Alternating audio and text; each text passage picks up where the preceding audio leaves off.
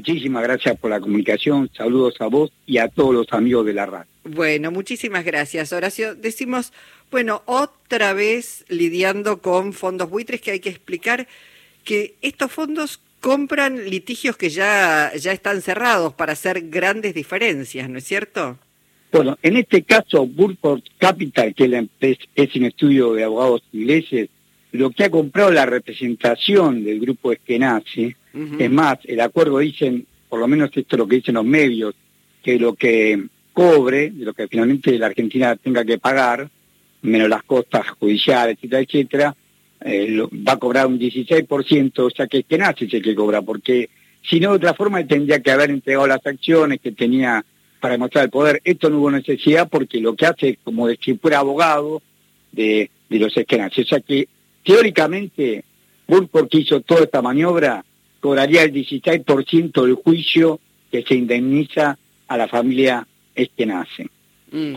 Ahora, estamos hablando de un pedido de 16 mil millones, la Argentina ofrece unos 4.900 millones. Esto tiene que ver con el proceso de reestatización de IPF.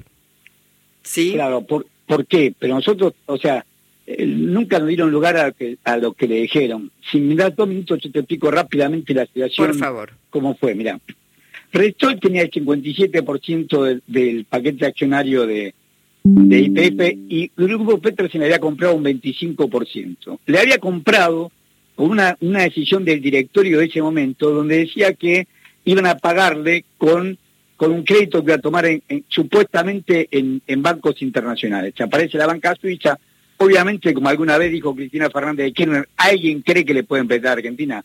O es autopréstamo o tienen depósitos en esos bancos. Pero aparece probablemente como que el grupo Petersen Eskenazi va a comprar el 25% del paquete accionario IPF con crédito, con crédito y que lo va a pagar, esto es lo peor, que lo va a pagar con los dividendos que le corresponde por ese 25%.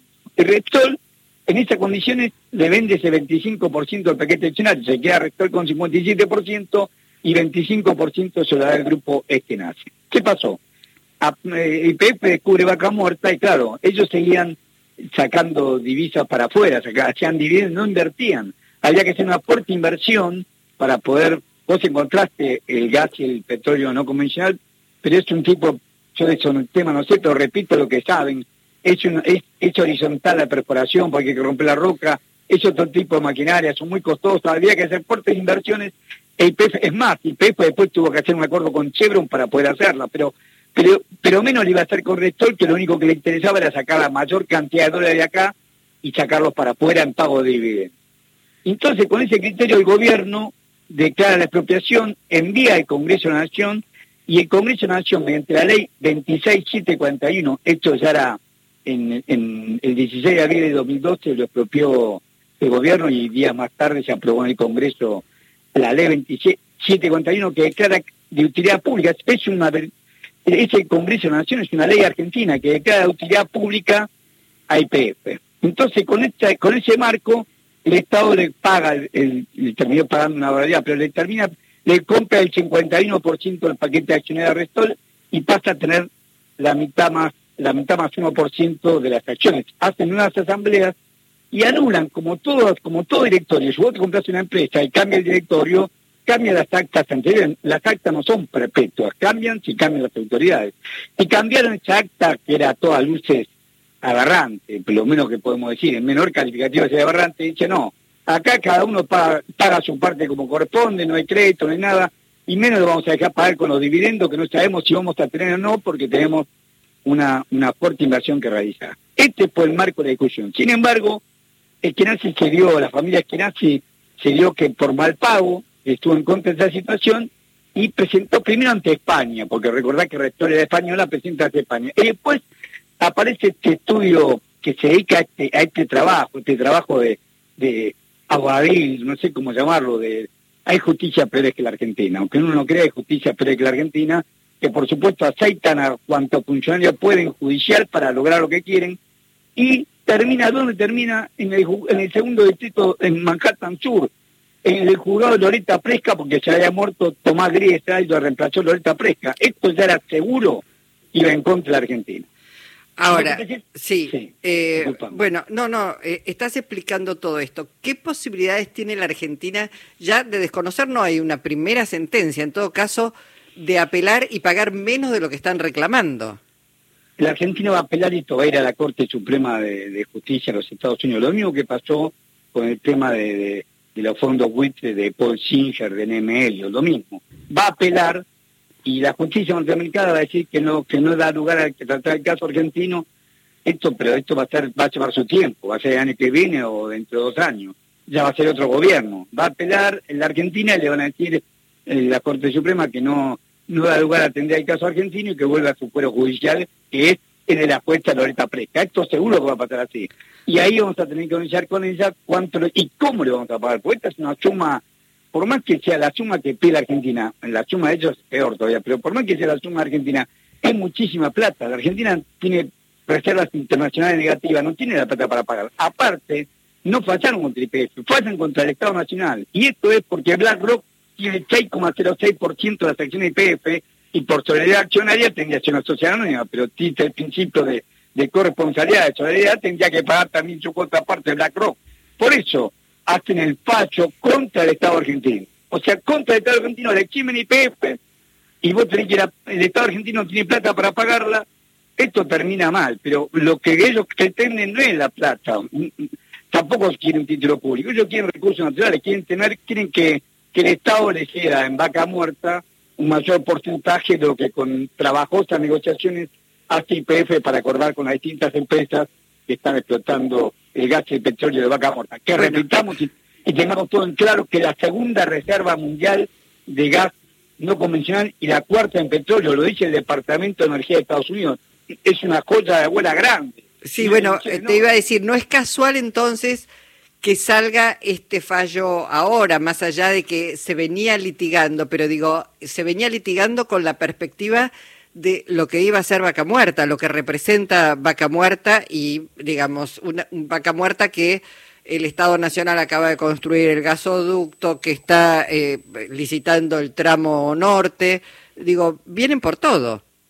Vienen por todo. Y lo peor de todo, que la familia que nace, Enrique que nace, que fue, el, ahora tiene 90 años, pero que fue el que, hizo toda esta maniobra, ellos compraron en la época de, de Macri, los cuatro de Macri, compraron, la familia compró 103 millones de dólares. O sea que son aves de cuenta de verdad. O sea, no es que, no es que son pobres argentinos, se han dedicado toda su vida a sacar dólares del país. Compraron, está demostrado por el Banco Central que compraron 103, la familia que nace, él, la mujer, los hijos, la hija, compraron el yerno, compraron total 103 millones de dólares. Por moneda no llega a 103 millones de dólares. O sea, tienen total impunidad para hacer lo que quieren y están en juicio en la Argentina y ni siquiera ni siquiera los llamaste para decirles dónde sacaron los recursos para comprar los 5 o 3 millones de dólares. Si estaban en quiebra, si no podían, no podían, todo esto fue porque se quedaron en quiebra porque no podían pagar las acciones de IPF a Repsol. Bueno, ¿y cómo se compraste 103 millones de dólares? ¿Dónde sacaste la plata para comprar 103 millones de dólares? Yo te digo, si hubiera acá una, una administración federal de, ingresos públicos, una PIB honesta, honesta, esto no hubiera pasado. Porque enseguida lo llamamos a los nazi y vas a ver como te dicen y te tienen que crear el dinero en negro y retrocederían ellos en la demanda judicial. No se hizo ni en la gestión de Macri y tampoco en la gestión de Alberto Fernández. Acá hay lo menos, lo menos negligencia de la Administración Federal de Ingresos Públicos. Bueno, Horacio, vamos a... Para eso también, entre otras cosas, se necesita una, una fuerza política, masa crítica, una correlación de fuerzas seguramente que la Argentina no tiene en este momento. Supongo que esto es lo que ha pasado, pero ahora es duro para todos nosotros tener que pagar estas millonadas de dólares. Vos mismo dijiste, cualquier suma que nos digan, a mí me están diciendo que la demanda sería en torno a los 8.400 millones de dólares, pero cualquiera sea, porque veo el cable de Telam, pero si cualquiera sea la, el monto, es, exorbitante, no tiene relación con la demanda que hace es que nazi, y cobran juicio a los años, lucros cesantes, a ganar una deuda, lo mismo nos pasó con los con los fondos buitres, no, no llegaban a 600 millones de dólares, y Macri le pagó 9.350 millones de dólares, y en su momento nos llegaban a 600 millones de dólares. O sea, alimentamos la patria judicial del mundo, y, ni, siquiera tomaste el debido recaudo de llamarlo a los, a los demandantes que viven acá. Este es Enrique que no se va a morir acá, viven acá, llamarlo alguna vez, por lo menos decirle, bueno, contanos cómo es esta historia. ¿Cómo hiciste para comprar 103 millones de dólares y a su vez estás declarándote en quiebra? Porque nosotros, según vos, el Estado argentino te mandó en quiebra porque no, rompió el acta de directorio, de una de un acuerdo con Repsol, que por supuesto vos compraste una nueva empresa, tenés derecho a hacer una nueva asamblea accionaria y decir ahora las reglas de juego son estas. Esto fue un derecho, eh, nosotros tenemos una ley social, la 19.550 que lo ampara. No respetan nuestras leyes, no respetan nuestra constitución nacional, porque aparte observan que el Estado haya declarado utilidad pública. Eso es un principio constitucional. Si hay una ley de Congreso Nacional, vos podés declarar utilidad pública han mancillado nuestros derechos y sin embargo siguen avanzando y lo peor de todo, que lo van a pagar. Horacio, gracias eh, por tu participación hoy en Encuentro Nacional. De verdad, siempre muchas gracias a vos por tu gentileza. Muchas gracias. Hasta pronto. Horacio Robelli, licenciado en Economía, exdirector nacional de Programación Macroeconómica del Ministerio de Economía y Finanzas Públicas de la Nación.